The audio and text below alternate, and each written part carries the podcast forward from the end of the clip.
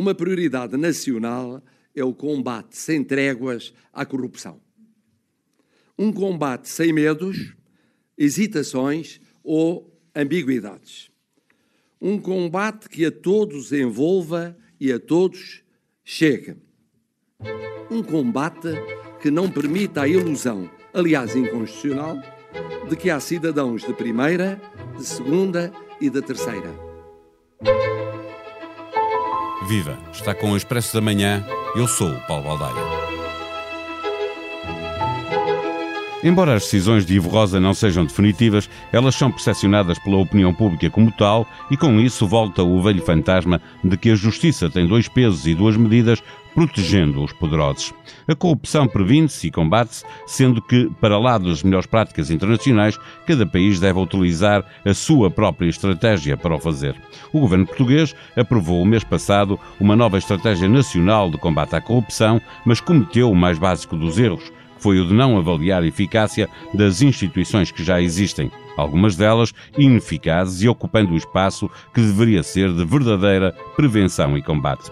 Para este episódio, desligado do caso Sócrates, mas por causa do que ele representa neste combate que é de todo o país, convidamos o professor Luís Souza, coordenador da Rede de Investigação sobre Agências Anticorrupção e membro fundador e antigo presidente da Transparência e Integridade. O Expresso da Manhã tem o patrocínio do BPI. O BPI tem tudo o que precisa para cada momento do seu dia a dia e tudo para antecipar o seu futuro. Banco BPI. Grupo CaixaBank. O futuro é agora.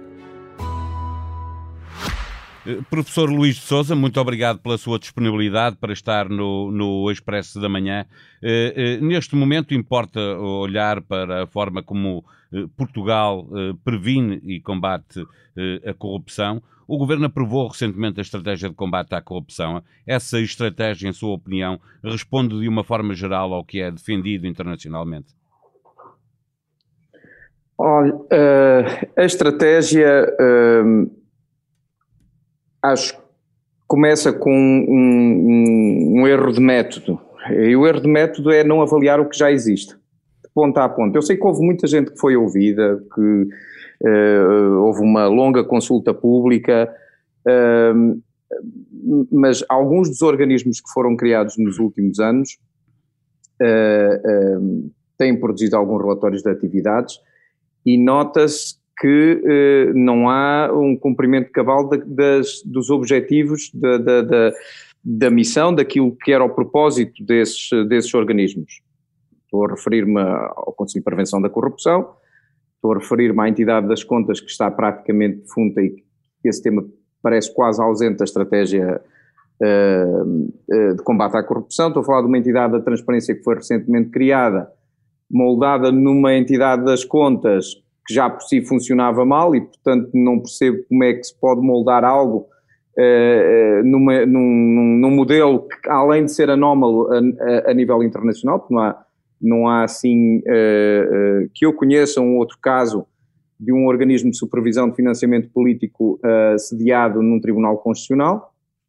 Os modelos geralmente são comissões nacionais que são, cuja missão é alargada para incluir também a componente de supervisão de financiamento político. Em alguns casos utilizam tribunais de contas, noutros criam comissões especializadas ou têm comissões uh, de prevenção da corrupção que também têm essa, essa função. Entidades alojadas no Tribunal Constitucional é uh, receita nossa uh, e não tem... Não tem dado grandes frutos, não é? não Os tem dado grandes Greco, frutos, eh, interrompê-lo, eh, os relatórios gregos têm sido críticos em relação a Portugal, exatamente porque o poder político cria eh, organismos para prevenir ou combater a corrupção, mas depois não lhes dá ou as competências que eles deviam ter, ou, e mais importante ainda, os meios de que eles precisam para ser efetiva a sua ação. É nesse campo que estamos e não conseguimos sair daqui. Sem dúvida. Um Aliás, eh, na terceira ronda de avaliação, a terceira ronda de avaliação do Greco incidiu precisamente sobre financiamento político. Finda a terceira ronda de avaliação, o poder político decidiu começar a recuar e a introduzir uma série de reformas uh, na lei que iam na direção contrária daquilo que foi a expectativa dos avaliadores quando vieram e, portanto, é um bocadinho esperar até os avaliadores uh, fazerem as malas e irem embora e uh, voltar uh, a desconstruir aquilo que tinha sido uma boa reforma. A reforma de 2003 foi uma boa reforma, foi uma reforma no bom sentido, enfim, o modelo de supervisão não é de facto comum, mas mesmo assim estava, estava a mostrar alguns resultados, estava, estava a procurar regular a rotina de, apresentação de contas e, de, e, portanto, sancionar aquilo que são as infrações uh, contabilísticas também mais comuns, etc. O seu Está a fazer esse trabalho até 2014. O, o professor Luís Souza tem defendido que um dos grandes uh, catalisadores da corrupção, que é o financiamento dos partidos, uh, ainda acha que é aí que reside o principal problema? não há uma verdadeira fiscalização a esse financiamento? Não, acho que nós temos tantos pontos de entrada para falar sobre corrupção. Quer dizer, podemos estar a falar de corrupção a nível da administração pública e centrarmos naquilo que são as áreas de risco que, que conhecemos e que são comuns a todos os países, a contratação pública, a, a, a, a questão também de, de gestão de, de, de, solos e urbanismo, que enfim também é uma área sensível e que envolve o poder local mas eu acho que a corrupção que, que de facto tem uh, uh, preocupado a opinião pública nos últimos anos não, não é tanta corrupção a nível burocrático, onde aí, uh, bem ou mal, tem havido alguns desenvolvimentos, nomeadamente algumas reformas que nem sequer têm o rótulo de reformas anticorrupção, nomeadamente desmaterialização de processos, informatização, regulação da concorrência em determinados setores, são reformas que eh, aumentam a qualidade da, da governance desse, desses setores, reduzem riscos de corrupção e, portanto, são bem-vindas. Eh, mas a corrupção que a opinião pública eh, está preocupada nos últimos tempos é, é, é de facto matriz institucional e, e, e, não tem contornos necessariamente de ilegalidade, mas de eh, digamos, de desvio eh, eh, em relação àquilo que é uma expectativa na persecução do interesse público. E, portanto, há uma série de negócios que de um momento para o outro não se compreende, são maus negócios, alguém os fez, alguém saiu beneficiado e ninguém é responsabilizado por isso. O facto é que esta é uh, a corrupção que, que, que, lhes preocupa e esta passa muito por medidas preventivas, medidas de regulação da ética na política, eh, uma dessas dimensões é o financiamento político, mas há outras, há, o lobbying, há, há, o conflito de interesses, há o controlo da, sim, os conflitos de, a gestão são muitas vezes de deixados de à consciência de cada um, em vez de, de estarem muito bem eh, eh, explicadas e muito bem eh, delimitadas. Não? Exatamente, exatamente. E aí as instituições têm um, um, um papel crucial de, de, de compromisso ético, de disciplinarem eticamente os seus membros. Nos últimos anos temos assistido uh, à criação de, de, comissões de ética no, no, nos parlamentos, uh, códigos de conduta para os deputados, códigos de conduta para os governantes, uh, mas falta de facto um compromisso ético forte, falta de facto liderar dando o exemplo. Uh, Sim, uh, deixe-me uh, deixe interrompê-lo novamente para lembrar a quem nos está a ouvir também que existem essas comissões de ética, são chamadas muitas vezes a, a dizer o que pensam sobre o comportamento de, de, de políticos, por exemplo, e, mas depois o que nós vemos é que também se considera natural e não há consequências para alguém que não está presente numa sessão, mas outro deputado assina por ele, ou para alguém que falsifica uh, um, um currículo para poder uh, estar em melhor posição de ganhar um concurso uh, e tudo isso depois é visto como muito natural e passa rápido pelo, pelas comissões de ética.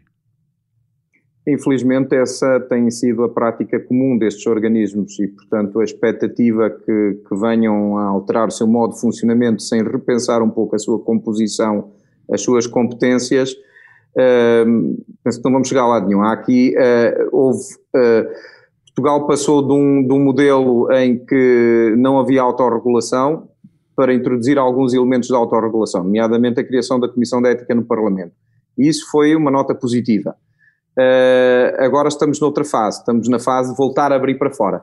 ou seja, a composição da Comissão de Ética não pode continuar assim, não há um elemento externo que, eh, que coloque uma voz crítica dentro da, da, da Comissão de Ética. Eu sei que é difícil às vezes discutir estas opções do ponto de vista é, o, constitucional. O poder, político resiste sempre, não é? Quer sempre ser juiz em resiste, causa própria. Mas, é assim no financiamento. Países, é. Eh, só que nos países que estão a trabalhar bem, quando digo que estão a trabalhar bem, é que tudo isto é avaliado e tudo isto tem consequências ao nível reputacional para os países. Não é por acaso que essas avaliações de risco que mencionou há pouco são utilizadas pelos credores internacionais e pelas agências de rating.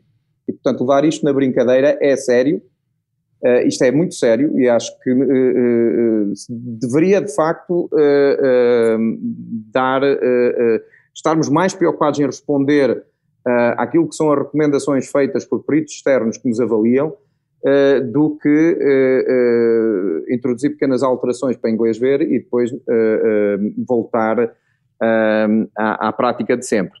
Hum, de momento, estamos com uma série de organismos cuja composição precisa de ser revista, poderes precisam de ser revistos também. Hum, mesmo as práticas de reporte, eh, se fizermos, eh, se perguntarmos à maioria dos cidadãos eh, se conhecem a existência do Conselho de Prevenção da Corrupção ou da Entidade das Contas, seguramente vão responder não, não fazem a mínima ideia do que estamos a falar. Portanto, há um problema também de visibilidade do, do trabalho dessas instituições. Um, são instituições pequenas, com orçamentos pequenos. O Conselho de Prevenção da Corrupção tem cerca de 115 mil euros por ano, isto não é absolutamente nada. Um, e, e, e, portanto, uh, mas, enfim, com, com, o pouco que têm, poderiam também priorizar e podiam fazer algum trabalho meritório. Mas a, a tentação é grande para embarcarem na, naquele tipo de abordagem uh, de querer fazer tudo num dia. O, o seu professor já, já, já li mais do que uma vez, já ouvi dizer mais do que uma vez, que parece que às vezes estes organismos eh, e a forma como, como se legisla a sua existência e depois as competências que, que, se dão, os meios que se dão, parece que são criados para eh, não apanharem nada, não descobrirem nada.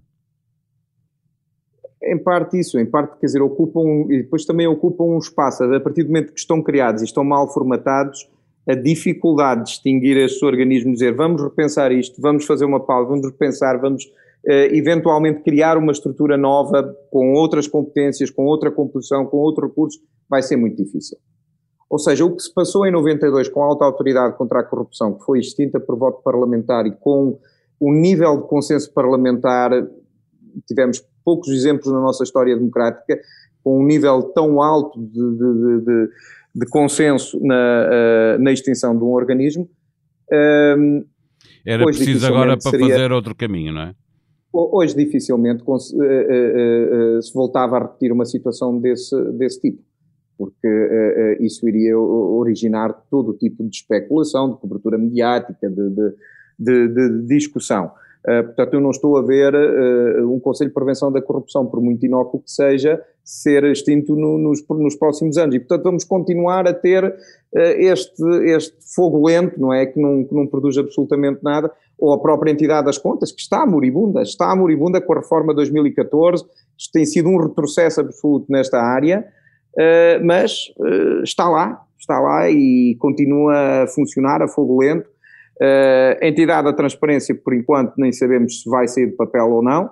Uh, portanto, eu diria, uma, uma, uma estratégia de combate à corrupção deveria ter começado por este processo, que é o que nós geralmente fazemos em, em, em avaliações uh, de, de, desta natureza, dos sistemas de integridade. Começamos por olhar aquilo que, que, que já existe, o que é que se pode uh, o que é que se pode salvar, entre aspas, o que é que, o que, é que pode ser melhorado, o que é que pode ser extinto também, também tem que haver essa discussão. Para ler no site do Expresso, o Task Force apresenta plano esta semana, depois do uso obrigatório de máscara, do distanciamento social e da higienização das mãos, os portugueses agora devem adotar um novo comportamento, fazer testes à Covid com regularidade as farmácias venderam mais de 11 mil autotestes em apenas 5 dias. Vem do fim de semana para ler em tribunaexpress.pt, Zlatan Ibrahimovic vai estrear-se no cinema. O jogador sueco vai interpretar um centurião romano no novo filme de Asterix. Tal como Eric Cantona, que participou em diversos filmes, há algo de ator em Zlatan, embora tenhamos de esperar para ver se o talento que se adivinha se confirma. Para já, sabe-se que o jogador do Milan foi convocado para o um novo filme da dupla Asterix e Obelix, com estreia prevista para o próximo ano. Expresso da Manhã é um podcast diário que pode subscrever nas plataformas digitais Spotify, SoundCloud e Apple Podcasts. A produção multimédia deste episódio foi de Ruben Tiago Pereira. Voltamos amanhã. Até lá. Tenham um bom dia. O Expresso da Manhã tem o patrocínio do BPI. O BPI tem tudo o que precisa para cada momento do seu dia a dia e tudo para antecipar o seu futuro. Banco BPI. Grupo CaixaBank. O futuro é agora.